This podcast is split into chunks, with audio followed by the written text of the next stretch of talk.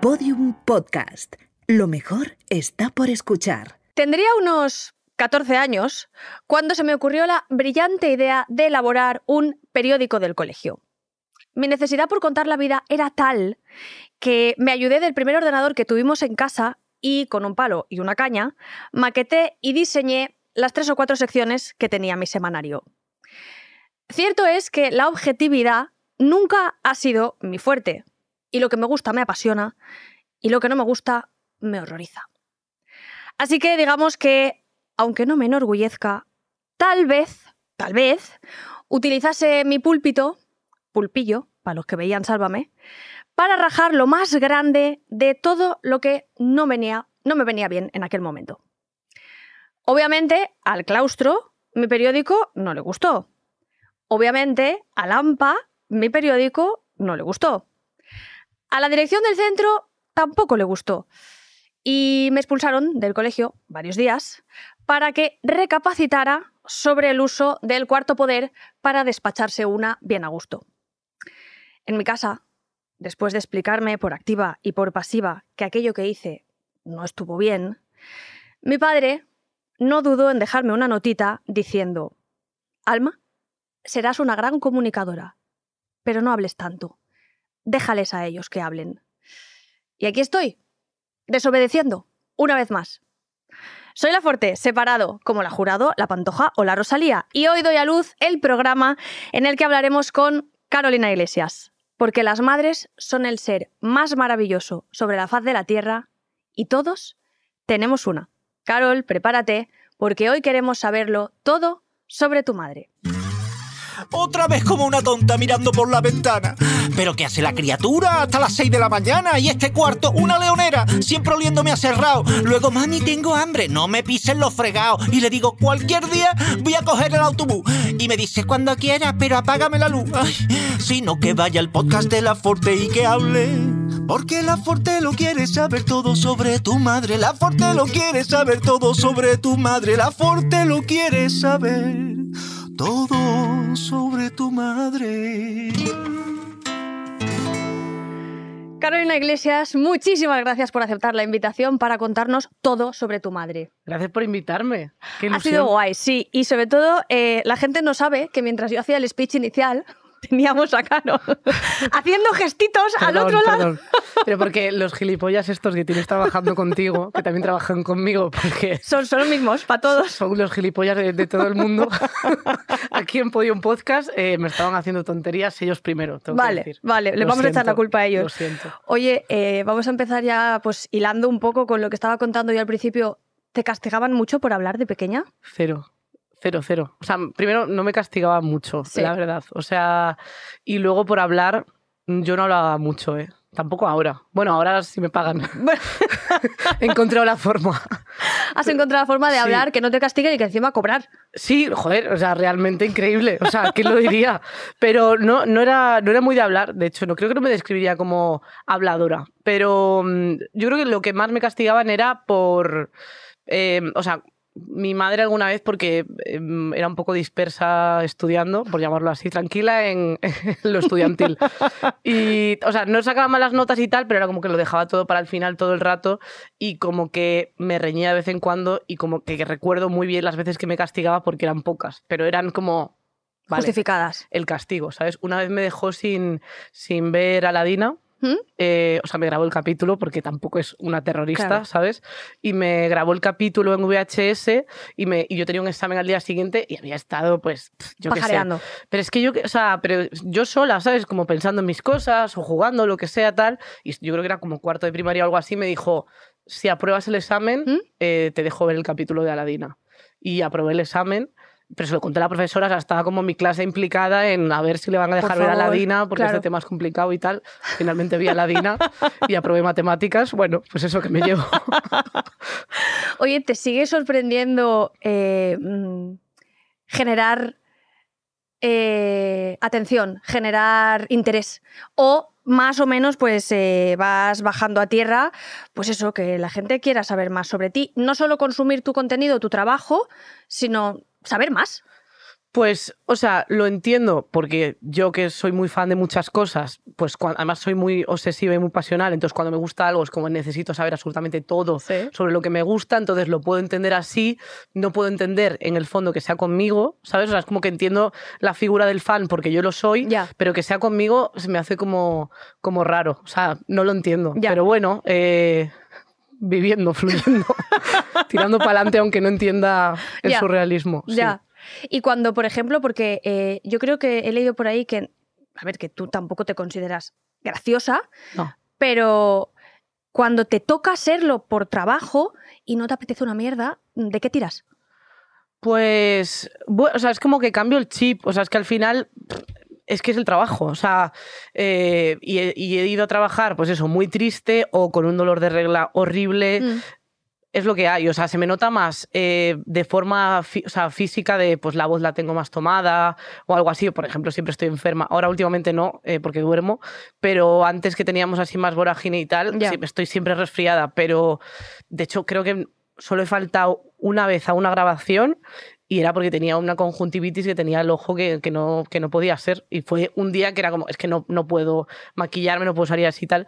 Pero es que es lo que hay. O sea, y no, o sea, tampoco me cambia el. Y a veces me cambia el ánimo, a veces, ¿eh? ¿Sabes? O sea, como que voy y voy mal y luego salgo de ahí y digo, oye, pues mira, me salgo más animada. Pero es responsa- responsabilidad. Ya. La que no tenía con los estudios. pues, La tienes ahora. Sí, sí, sí, o sea, es como de, me- no, o sea, y sobre todo cuando implicas a mucha más gente. Yo Ya. puedo procrastinar de, por ejemplo, que yo hago vídeos en Instagram Mm. porque me apetece eh, y me pongo mis órdenes y me organizo para sacar vídeos y no sé qué, pues si no grabo, pues mm, solo me afecta a mí Ya. directamente, Ya. ¿no? Pero cuando implica más gente que se ha organizado para venir o lo que sea, es como de, no, no, se va y punto.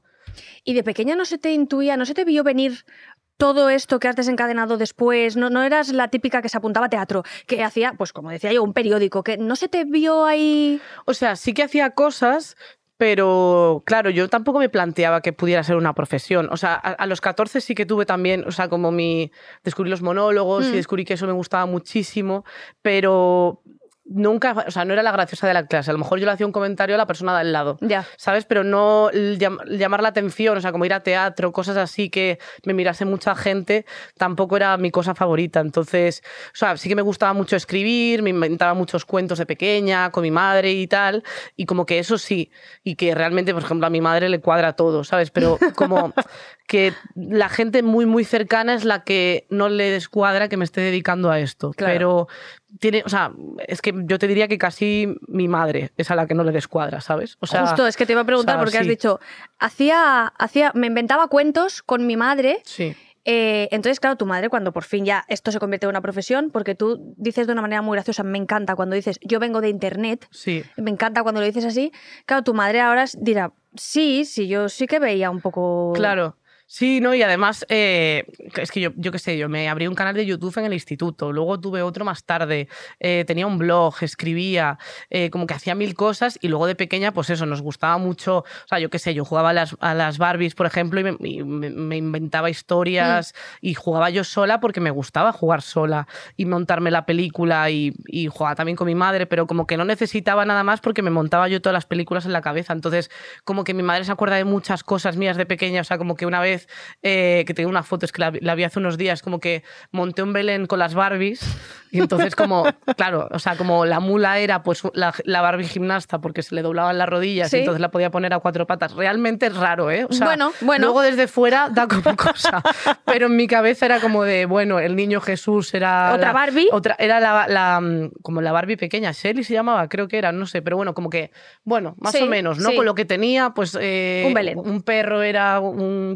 camello, bueno, lo que podía. Entonces mi madre se acuerda como de muchas cosas mías de pequeña que a ella le parecían como que le llamaba la atención, pero yo no, no sé. Pero sí que mi madre cuando le dicen como de, fíjate con lo callada que era tal, y mi madre, pero es que ahora también, o sea, que, es, que es, es igual, ¿no? Pero sí, sí. Y le dicen, esto me lo dijo el otro día, que le daba rabia, porque como que mi madre eh, tampoco es la, como la graciosa del grupo, pero mi madre también es graciosa, ¿sabes? O sea, como, no sé, la gente solo tiene una imagen de persona graciosa que es la que Sí. llama la atención muchísimo y a Sí. lo mejor es muy estridente y tal, pero mi madre es muy ocurrente, muy irónica y tal. Entonces como que un día le dijeron, ah, sí que tienes cosas como de tu hija y mi madre como, obviamente, o sea, es mi puta hija, pues claro que voy a ser como, como ella, Claro. tener algo de mí. Claro. Justo te iba a preguntar qué sí tienes de ella y mm, qué es lo típico que como hija dices, mira, yo es que esto no quiero hacerlo como mi madre, no quiero parecerme a mi madre en esto. Hostia, ya ves. Eh, yo creo que lo que, lo que sí eh, es la sensibilidad.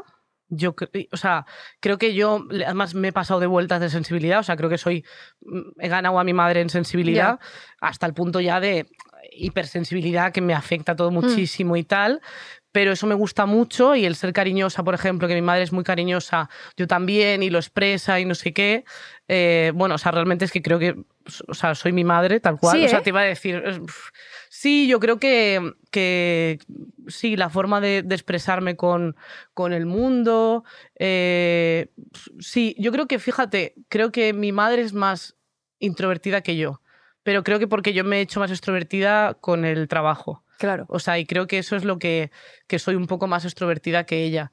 Pero. Y tiene más mala hostia, un poco más de mala hostia, sí. Entonces, en eso, además, como que, como hablamos mucho, yo se lo digo. Le dices, estás De- fuertecita. O sea, no es que conteste mal, pero es muy seria a veces al hablar. Y yo también soy seria y mi madre me dice a veces, o sea, porque yo le digo, si tú esto que estás diciendo lo dices sonriendo, no, es, no parece tan borde, pero no sé. Entonces, como ahora está como señoreando y haciendo cosas que me hacen muchísima gracia. O sea, el otro día, tío, le pararon para, mm, para venderle como un boleto de estos los niños, vendiendo un boleto de lotería, de esto para una excursión y no sé qué. Y mi madre le soltó una chapa al niño que de, de, ¿y esto para dónde va? Y no sé qué. Y, y, vais porque iban a un campus de fútbol. Y mi madre, ¿y habrá fútbol femenino? Ay, y, ay, y- ay, y ellos, sí, sí, sí. Y, pero, y dice, sí, no, hay equipos mixtos también. Y, dice, ¿y juegan las chicas? Sí. ¿Y visteis al equi- el equipo del partido de España el otro día? Sí, sí, sí. Yo, nos vamos de como, mamá, pero suéltale ¿Pero el compró brazo". la rifa o no sí, compró? compró la rifa, compró Bueno. la rifa. Pero, le- pero les dio una chapa y me dice, es que puedo hacerlo. O sea, como de, ya estoy en ese punto, ¿sabes? Sí. De, tampoco, o sea, como que ya se permite esas cosas que me hacen gracia, pero que sí que tiene un, un poquillo más de, de mala hostia que, que yo no tengo. Pero yo creo que va también ya un poco con la edad. Mi padre no es una persona muy mayor, pero también el otro día estábamos en un supermercado y me dice, yo es que ya tengo edad de ir gruñendo y, y colándome por ahí. y es como, Total. quieren colarse. Claro, pero yo quiero empezar, o sea, no, no, no ya, pero en cuanto vea que es el momento, yo también pienso hacer todas las cosas de señora posibles, ¿sabes? De esto que ya te la suda todo. Sí. Y tampoco es porque estés, jolín, o sea, que el concepto de señora es como algo más eh, espiritual que de edad, ¿no? O sea, Sí, de- total, total. Porque, o sea, mi madre tiene 62 o 63, todo el Mm. mundo dice, qué joven es, no sé qué, tal, me lo dicen todo el rato y ella se enfada y dice, ¿qué pensaban? Que iba a estar como con, con el moño y la falda de tubo, o sea, como que la imagen que tiene la gente de una madre parece que es como muy de madre y es Mm. como, bueno, pues va vestida como pues, una Como sí. mujer, ¿sabes? No, yo qué sé, no sé cómo se puede... Yo a veces lo pienso porque digo, claro, cuando sea mayor, en plan más mayor, me haré el pelo cortito. Yo, y digo, y teñírtelo de colores, pero yo ya estoy No, empezando. Pero esto es juventud. Yo creo que tenemos que aguantar el pelo largo todo lo que se pueda porque Sí, eso es verdad. juventud. Pero yo me fascina como las que se lo cardan. O sea, Sí. Esto te cambia el pelo. Tengo muchísima curiosidad de cómo va a pasar. Porque de momento, ¿sabes? De- se te carga el pelo de repente Sí. y empiezas como a tenerlo así como más tal. O es, o es el pelo así. No lo sé. Tengo curiosidad. Ya. ¿sabes? Porque tener el pelo largo, no lo sé. Pero bueno, me, me fascina. Yo quiero, quiero tenerlo luego, yo qué sé, de estas. Las señoras que se lo tiñen de morado. Esto también Sí, es muy de señora. Es tan blanco que da la vuelta Eso y es. acaba siendo lila. Eso quiero hacer yo. Sí, ya, bueno, Estoy un poco en el camino ya. Ahora me he puesto rosa. Bueno, yo qué sé. pero coincido contigo, ¿eh? Eh, es una actitud lo de ser señora. Absolutamente. Y creo que eh, eh, de nuestras madres aprendemos mucho el punto en el que mm, se descaran y todo se la suda. Y yo es, ahí sí quiero ir acercándome cada vez más al... Yo me he descarado y a mí me, me va a importar menos todo. Es que eso yo creo que está muy bien porque, eh, o sea, realmente estás haciendo lo que quieres y creo que eso también es muy generacional. O sea, creo que nuestra generación está un poco más en ese camino de hacer lo que quieras y creo que nuestros padres, que supongo no sé si serán de, de la Sí, quinta, mi padre ronda la edad de tu claro, eh, son como un poco generación intermedia entre nuestros abuelos que tenían como unas cosas Mm. mucho más marcadas y mi madre, Total. por ejemplo, eh, yo qué sé, ha empezado a ir desde hace unos años a, mm, a clases de pandereta, a, a- está can- cantando en un coro, eh, o sea, como que está haciendo cosas que le gustan. Sí. Y, y- porque claro, o sea, es que en Galicia tocar la pandereta es mucho más común que entiendo que Ah, en otros claro, sitios perdón, no por eso me he reído tanto. Ah, no, no, no, no, o sea, que, que- pero que O sea, todo el pandereta mundo... real. Pandereta real, sí, sí, y, sí. y clases. Tanxugueiras realness. sí. Claro, claro, y esto es por desconocimiento absoluto. Pensaba Claro. que lo has dicho como el que dice hacer no, calceta. No, no, no, claro, es que todo el mundo dice como tocar la pandereta, claro, allí, o sea, el baile gallego y, la, y la- el folclore gallego es como, o sea, realmente hay Vale, sitios, vale, vale, claro, vale. y la gente joven también, también va a clases de eso y tal, y como que hay un centro cívico donde dan clases de pandereta Ujú. y mi madre va pues con, con más, o sea, con más mujeres, bueno, eh, y, de- y hombres también hay, pero vamos, como que iba- van a actuar y a veces van a- y cantan y no sé qué, y se lo pasa súper bien, y, y es en su tiempo libre porque todavía sigue trabajando. Claro. Entonces, como, joder, que, que haga cosas que le gustan, es que es súper importante, ¿no? Y, y, pues cantas mejor, peor o estás aprendiendo, pues es que si no te pones a aprender, Mm. no vas a hacerlo nunca bien. Entonces, que haya perdido esa vergüenza que, que, que tenía, pues yo estoy súper orgullosa, ¿sabes? Y, y creo que eso es algo también muy generacional, que por ejemplo ella me dice que que siente que mi generación se comunica mucho más. O sea, como que, porque le dije, no, pues me molesté no sé qué con una amiga y le dije, le mandé un mensaje, le dije que me había molestado esto y que ya quedaríamos para hablar, que no era nada grave, pero que me había molestado, no sé qué. Y mi madre me dijo, Jolín, pues yo nunca habría actuado así, ¿no? Pues Ya. yo me habría callado o lo que sea, ¿no? Como que en eso sí que noto el contraste, pero, pero la parte de hacer cosas que te, sin miedo a lo que digan los demás, creo que también es, es algo que está cambiando de forma generacional, creo. Pero cuando eres señora te la suda más todo y eso es así. Y es maravilloso. Es maravilloso. Es maravilloso. Antes has dicho em, que prácticamente crees que solo a una persona no le estaba sorprendiendo a lo que te estás dedicando, lo que estás consiguiendo. Yo hay algo que voy a leer tal cual porque no quiero dejarme nada, porque yo a Carol la admiro mucho y no quiero dejarme porque hay muchas veces que es como, sí, esta que viene de internet, insisto. sí. Y el currículum... eh, entre otras cosas, pues eh, trabajas con Julia Otero, Premio Ondas, el de los buenos, que decís vosotras, el bueno, y luego el otro. eh, no, pero el otro también me gusta mucho porque así tengo dos. Exacto, dos premios Ondas. eh, trabajaste con Silvia Abril en. eh, En LOL. Exacto, en LOL. Con Ramón Chu en Grand Prix, que también para ti ha sido súper hito. Increíble. eh, con Andreu en Leitmotiv y. eh, llenaste el Withing. Correcto. Entonces, ¿me quieres decir que de las 16.000 per- 16.000 personas que había allí, solo tu madre era la única que podía haber intuido aquello? Es- tal cual, tal cual, sí, claro, sí, sí, sí. Entonces, bueno, mi madre ese día casi le da un, un paro cardíaco. eh. O Claro. sea, tú no sabes cómo estaba mi madre ese día.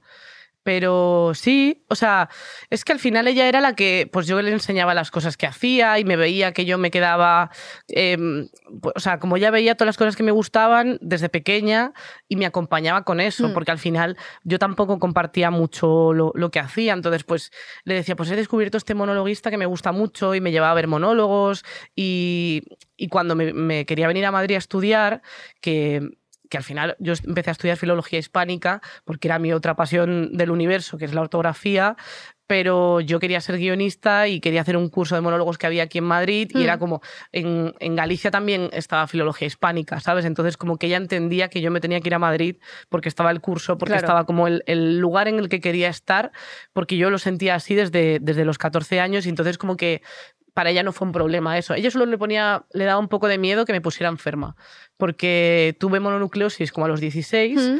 y me quedó como las defensas bajas durante todo el bachillerato Mm. y lo pasé fatal. O sea, estaba enferma todos los meses, tenía un resfriado y otro, y no levantaba cabeza, faltaba los exámenes. O sea, como que fue unos años durísimos, pero durísimos. Y claro, mi madre tenía miedo de que no pudiera con la vida de Claro. Madrid estando enferma y no sé qué, pero realmente em, no estuve tan enferma como había estado en el instituto y también creo que influye, influye que estaba feliz. Claro. Entonces, mi madre verme feliz. O sea, por ejemplo, ¿sabes? Como tenemos una relación muy, muy estrecha, pero para ella nunca hubo un problema de no quiero que te vayas de casa. O sea, como nunca me puso ningún tipo de problema Ya. a que me fuera de casa. Entonces, porque de alguna manera supongo que creía en, en mí, pero. Y claro, y como que yo le doy mucho las gracias porque realmente es que si no fuera por ella, no voy a llorar. si no fuera por ella, no. Es que no lo, no lo habría hecho. O sea, no, no, no. Porque es que era la única persona que.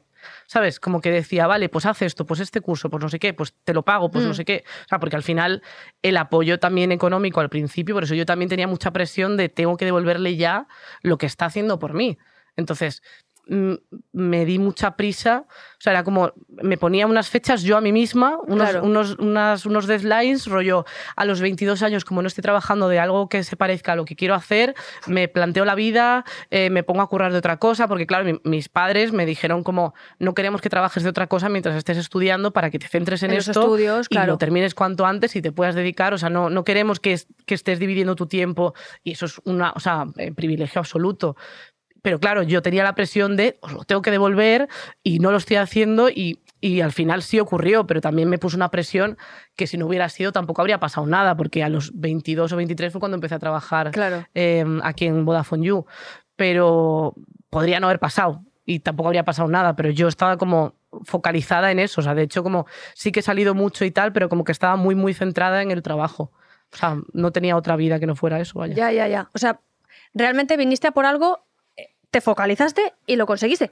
Sí, sí, pero sí, o sea, a ver, realmente quería ser monologuista y lo estoy empezando a ser ahora. Técnicamente no he cumplido mis sueños, ¿vale? Pero eh, he hecho otras cosas que están bastante guay que están también. bastante guay, joder. Sí. Yo, eh, el currículum que he leído no lo tiene todo el mundo, o sea que está bastante guay, sí. No, yo estoy bastante contenta, joder. Además es como, yo creo que también por eso, ahora que he cumplido 30 años, no siento eh, la crisis esta que dicen, ¿no? Que tienes como a los 30, porque estoy bastante satisfecha con las cosas que he hecho en, Claro. en el trabajo. Ahora ya puedo ir para abajo, pero también me puedo permitir que vaya para abajo porque han pasado muchas cosas muy buenas en muchos años que a lo mejor hay gente que no le pasa nunca o que le pasa más espaciado. Mm. Entonces, eh, pues, pues dispuesta a navegar que la bajada, ¿sabes? Claro, claro.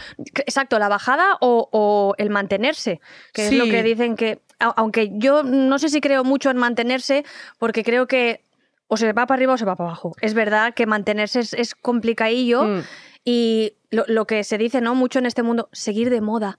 ya. que te sigan queriendo en todas partes, ¿no? Esa sensación de... mm, Yo, yo te he leído en alguna entrevista que, además esta frase me encanta, el talento es ser constante cuando no te salen bien las cosas. Claro. O sea, lo que dices tú, ¿no? De, de te- tener que levantar el teléfono, llamar a tu madre y decir, mira, se me ha caído ese trabajo, ese trabajo, ese trabajo en este casting no me han querido porque querían a un chico o alguien más mayor o más joven o lo que sea, pero voy a seguir ahí R que R, uff, es cansadísimo. Sí, pero también es que es lo, lo que más me gusta hacer y sobre todo me gusta tanto que esta profesión sea tan amplia que yo creo que el problema sería, pues yo qué sé, por ejemplo, que yo quisiera hacer eh, estirando el chicle toda mi vida. Ya. Eso es imposible. O sea, eh, sí que siento que la unión con Vicky es como una cosa que sé que es mm, para siempre, Mm. eh, pero obviamente el, el podcast no, porque no tiene ningún sentido. Entonces, si yo solo quisiera hacer eso, sería un problema porque, porque no va a ser eterno. Pero depende de lo que consideres. O sea, hay momentos. Ahora, estoy trabajando mucho más de lo que necesito eh, para vivir. Ya. Pues ya habrá momentos en los que a lo mejor tenga un curro Mm, mm. o algo más puntual. Entonces, tampoco eso me da mucho miedo porque, porque me gustan muchas cosas. Entonces, o sea, pero igual que ser guionista. O sea, para mí, si en algún momento no tuviese curro, que la verdad que. O sea, dudo que no tenga absolutamente nada porque me gustan muchas cosas, Claro. pero por ejemplo ser guionista para mí estaría perfecto. Lo que pasa es que cuando, cuando yo te he escuchado muchas veces hablar de hacer guiones, eh, ¿en qué momento te das cuenta de que la gracia está en que lo interpretes tú?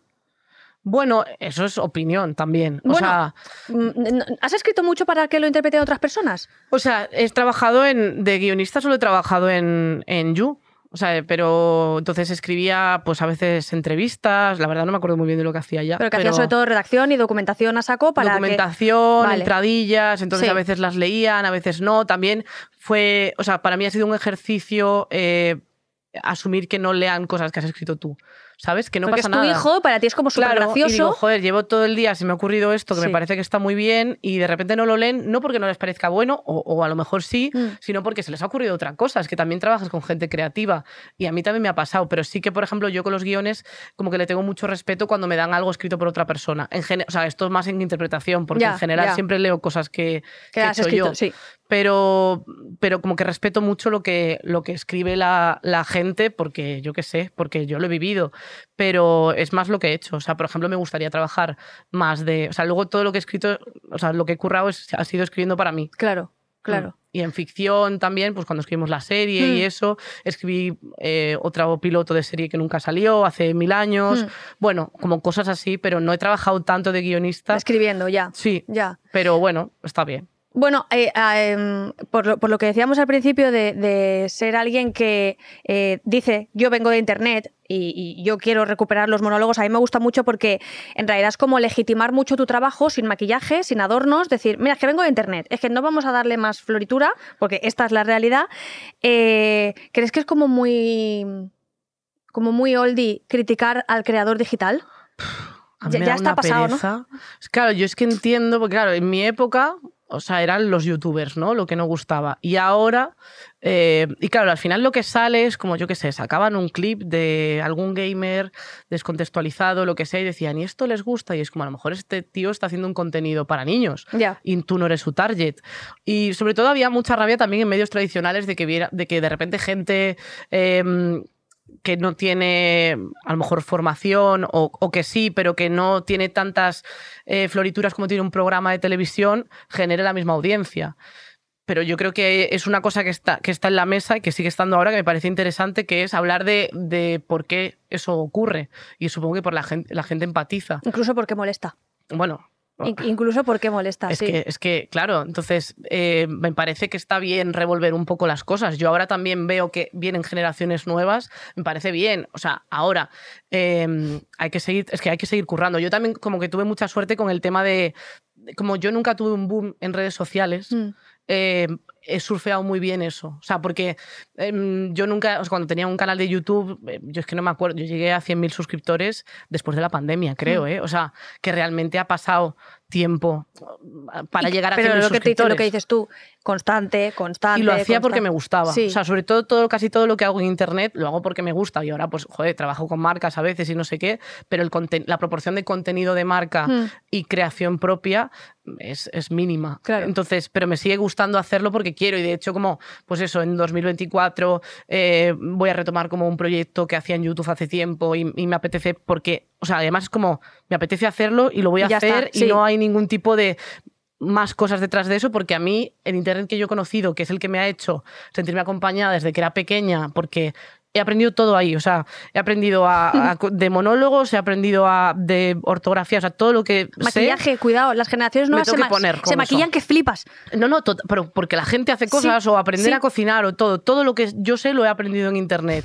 eh, mis más amigas las sigo conservando y son de, de, de internet Mm. también. O sea, para mí internet siempre ha sido como un lugar seguro. Ahora es como que hay muchas cosas y muchísima gente y es imposible que sea eh, tan seguro, pero pero yo, mi sitio. Esto es nada de confort sí, para sí ti, lo es. sí, sí. Sí, porque, porque me dio la libertad de poder hacer lo que quería cuando nadie me daba una oportunidad. Entonces... Eso es muy heavy porque ha cambiado que tú tienes tu audiencia y tu audiencia ya te compra y no necesitas que venga un señor o una señora de un despacho X a validarte. Claro. Claro. Dices, ya, si ya tengo a la gente aquí que me está comprando. ¿Alguna vez eh, has descubierto a tu madre como defendiéndote de forma efusiva cuando has tenido críticas?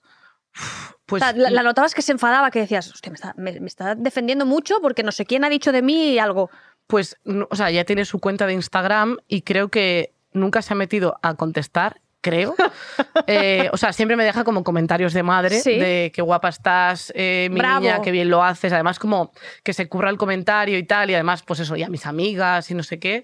Eh, no sé si alguna vez se ha metido, pero la verdad que como yo creo que lo que más he aprendido de ella es la calma. O sea, dentro de que yo por dentro a veces eh, hay como muchas Ya, voces ya. y muchas cosas, como que lo que exteriorizo es calma y eso es una cosa que ella hace muchísimo. O sea, es como que es como, como que pasan muchas cosas y ella es como de calma. Y ella me enseñó esa calma. Entonces creo que también la aplica con, con esto, ¿no? Que también, pues supongo que habrá visto cosas escritas sobre mí que, que no le gustan, pero claro, sí.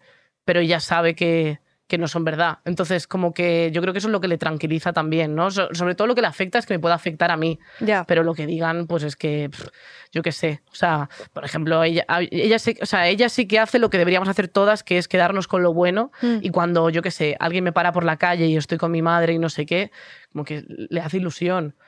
Como que ver el, Claro, sí, sé, es orgullo al el final. cariño que tiene la gente cuando me saluda y no sé qué. Y eso a mí me hace mucha ilusión porque es como, pues, Hmm. todo esto es por ti igual, ¿sabes? O sea, como todas las cosas que pasan son gracias a ti. Entonces, como que me gusta que Claro. lo vea, porque al final, al no vivir juntas y ya vive en Galicia y tal, pues me gusta que vea estas cosas o que venga alguna grabación del podcast. Yo que sé, cuando vino estirando el chique que trajimos a, a nuestras madres, Hmm, hmm. joder, eh, los comentarios que ponían sobre ella. Claro. También eso fue muy valiente por su parte, ¿sabes? Yo, Sí, ahí hay exposición que podría no creer Claro. y ya está. Sí. o sea, yo de hecho siempre he sido muy prudente enseñando a mi familia en redes hasta que mi madre me dijo como que no le importaba Vale. salir en algo mío y tal, por Mm, ejemplo, porque pues yo que sé, ponía a mi abuela y no sé qué y tal, pero como cuando empiezas a tener más seguidores como que te da miedo Sí. quitarles una privacidad que por suerte tienen, pero como que me dijo, yo es que estoy orgullosa de ser tu madre, entonces... Está, mí- estoy ok. Claro, a mí que me digan eh, lo que quieran, pues soy tu madre y aquí estoy. Entonces fue muy bonito como todos los comentarios que le ponían, bueno, de, de las madres de todas, ¿no? Pero claro, como decir así cosas o como es profe de universidad, como que me escribieron alumnas suyas diciendo que Mm. habían aprendido mucho con ella y tal, pues joder, pues mucho orgullo. Qué guay, qué guay. Oye, tu madre, y ya vamos a ir terminando, eh, tu madre o tú, mm, ¿cómo asumís que hay gente que es de Vicky y hay gente que es de Carol? Sí, Porque es que eso, ya. Pero yo creo que es personalidad, ¿no? De cada una. No sé. Mm, es que yo creo que. eh, o sea, hay como un. Por ejemplo, lo noto en los, en los podcasts de cada una. O sea, creo que en el programa es como de. No hay Vicky y Carol. Hay como uno. equipo, claro. Claro, y es como la mezcla de las dos es guay. Mm. Y luego es como que por separado, pues cada persona, por la personalidad que tenga, supongo, encaja más con una que, que con otra. Pero, o sea, la verdad se que... asume y se tira. Sí, sí, total. O sea, es que además, no sé, como no me comparo nada, que eso también es como que en mi madre con lo de su calma y su tal... O sea, lo que menos me agobia es compararme con. Tú vienes con muy trabajada de terapia y esto es una maravilla, 14 Carolina Iglesias. 14 años de terapia, imagínate. Otra cosa que hizo buena mi madre, que me llevó pronto Sí. al psicólogo, sí, sí, Y sí. que hemos visibilizado, sin romantizar, pero que al final le hemos visibilizado de una manera bastante normal. Y eso sí que yo creo que también viene bastante por, por redes sociales. Sí, y joder, yo es que empecé a ir, bueno, creo que sí, como a los 12 años o así fue cuando fui por primera vez porque pues no estaba muy a gusto en el instituto y tal, y cuando me iba al psicólogo yo entonces decía que iba al médico y mi madre me, me recogía en el instituto y Mm. me llevaba al, al psicólogo y tal, entonces como ella también iba, para mí siempre fue una cosa normal, o sea, Claro. mi madre iba, pues desde que yo nací ya iba al psicólogo más Mm. o menos, entonces como que siempre ha estado muy normalizado para mí y ver que cada vez más en los entornos es más, más fácil, que a veces a mí también me- a veces me daba palo decirlo en según qué sitios, pero Mm. ver que ya está más normalizado a mí me, me tranquiliza. También ella está como cuando, yo qué sé, siempre me dice, bueno, ha ido bien, tal, si me quieres contar algo, no sé qué, tal. O sea, Qué prudente, qué prudente. Súper, súper. Qué o sea, prudente, cero Por invasiva, ejemplo, eh, de estas madres que, joder, que no pasa nada, pero como mi madre, yo qué sé, yo dejo ahí la libreta con mis mayores secretos Mm. y mi madre no la va a leer. O sea, la libreta con el candadito, como cuando éramos Claro, pequeñas, que eso, tenía. cero, cero. O sea, no, yo tenía el candado con la llave colgando ¿Sí? y yo sabía que mi madre no le iba a leer. O sea, nunca me ha cotillado nada, eh, nunca. O sea, como es muy prudente y a veces como que se piensa mucho todas las cosas que me, que me va a decir por si eh, siento Ya. que me invade o lo que sea. Además, como buena gallega, supongo que te responde con preguntas. Siempre. no, no, total, total, total. No, no, entonces como que, joder, que eso es súper guay. Y, co- Claro, con todas las cosas, como que yo hay veces que me- cuando me dice, estás trabajando mucho, no sé qué, y hay veces que yo, ma, no me digas no sé qué, no me digas que trabajo mucho, tal. Entonces como que siempre es muy, Ya. muy prudente, pero claro, a la vez se preocupa porque es como, Claro. yo qué sé, o sea, por ejemplo, empecé el año pasado con medicación y, y tal, con lo de la depresión y no sé qué, y mi madre, claro, de vez en cuando me dice cómo va todo, Sí, sí, tal, o sea, como que se preocupa. Va en el trabajo, eso va en el trabajo de ella. De claro, madre. claro, obviamente, pero es como de, joder, su hija se fue con 18 años y con 30 está medicada, pues entiendo que mi madre diga, oye, ¿qué? ¿cómo va todo? ¿Habrá que volver o qué? Claro. Pero, o sea, por ejemplo, lo, lo de volver, por ejemplo, nunca me plantea. O sea, ella quiere que esté en casa y que disfrute de estar en casa, pero no quiere, no me está diciendo, vuélvete a Galicia, ni me presiona en eso. De hecho, viene ella a veces Mm. para que no sea mucho lío, Mm. me respeta mucho, sí. Es Qué bastante guay, guay. qué guay. Bueno, pues nada, vamos a ir terminando. Eh, nos quedan las preguntas random de la Forte, que no sé si las aprobarían nuestras psicólogas. A ver. Pero por si acaso, vamos allá. ¿Qué es lo último que te ha dolido? Eh, hostia. Buah. Hay gente que se pone intensa y dice la última mentira, que, y hay gente que dice la muela. Ah, es decir, ya. que aquí el nivel de intensómetro. Ya, creo que la regla, eh, así me- que me venga de. Bueno, y la espalda eh, constantemente. La espalda Creo- va de base. La espalda todo el rato me, me duele. Eh, sí, yo creo que, yo creo que eso. Mm, luego a veces es como, a veces que me duele que contesto algo y luego me, me paso como toda la vida luego dándole vueltas a esa contestación que di Sí. pensando si lo hice bien. Sí. Más, o sea, me hago daño más yo a mí misma diciendo, ¿estás segura de que esto que dijiste está bien dicho? Y Ya. así me puedo tirar 20 años. Total. Es que el látigo, el látigo es, es- es drama. Sí, entonces yo creo que... Nos quedan otros 10 añitos de psicóloga. Sí, que más me hace daño yo. Exacto, Así es. exacto. Siguiente pregunta. ¿Llevas los pies presentables? ¿Pasarían la revista de una madre? No, No, no. no, no. O sea. Carol, ¿qué pies Pero, llevas? eh, o sea, calcetines siempre bien, sin agujeros, pero eh, con las uñas de los pies yo en invierno, o sea, no en cuanto a no cortarlas, que tampoco podría confirmar ahora que están perfect, No, no pero vamos sí a- que el pinta uñas es como que yo voy dejando que desaparezca, Ya. ¿sabes? O sea, y si de repente tengo una premier que tengo que llevar tacones, pues me pinto la uña por encima. y si se ven dos dedos, pinto los dos dedos y Claro. el resto a tomar por culo. Los otros tres quedan en desconche. Exacto, así es. Pero las de las manos siempre intento tenerlas bien, pero las de los pies Pero no. yo he preguntado por los pies, no he preguntado por las Ya, manos. pero que eso mi madre me lo ha pedido mucho. Los de los pies ya asume que yo voy cortando el mejillón y voy y tirando. como salga, Sí. ¿vale? Y por último, ¿eres de ducha nocturna o ducha matutina? Matutina. Aquí España está divididísima. Es que en Galicia era por la noche porque es que hace mucho frío, tío. Claro. Y por la mañana darte una ducha no es humano. Hmm. Pero aquí eh, en Claro, Madrid en Madrid para ti no hace tanto frío. claro. no hace tanto frío, ya te lo digo yo. Pero sí, mm, ducha por la mañana porque así me despejo. Odio madrugar. Entonces necesito como mi tiempo y tal y me Hmm. ducho y soy persona. Bueno, no, pero me ducho. Pero te duchas. Sí. Bueno, pues muchísimas gracias por haberte Qué pasado. guay. Ha sido muy guay. Sí, Muchas gracias, de guay. verdad. Yo eh, estoy contenta de que has venido porque de verdad que te admiro mucho y que Tía, me gusta. muchos años conociéndonos además. Muchos años. Sí. Sí, sí, sí. Así que nada, hemos tenido que encontrar la excusa de hablar de tu madre para traerte al podcast. En realidad, habría tenido. ¿Cómo se llama tu madre? María José. Habría tenido también a María José. Otro día ponemos otra silla ahí. Perfecto. Y traigo merienda, como en Sálvame. Ay, maravilla. En fin, pues hasta aquí todo sobre la madre de Carolina Iglesias. Ahora también está haciendo gestitos al otro lado de la cámara. Ella no para, ella no para. Muchísimas gracias por tu generosidad, Carol. Y Gracias a todas las personas que estáis al otro lado, gracias por escucharnos. Todo sobre tu madre, un podcast original de Podium Podcast, presentado y escrito por La Forte. Producción Javi Caminero y Rubén Oyu. Diseño sonoro Nicolás Solís. Realización audiovisual Bea Polo. Maquillaje y peluquería Carlos Moreno. Música original Keru Sánchez. Producción ejecutiva Sergio Barreda, Lourdes Moreno y Eugenio Viñas.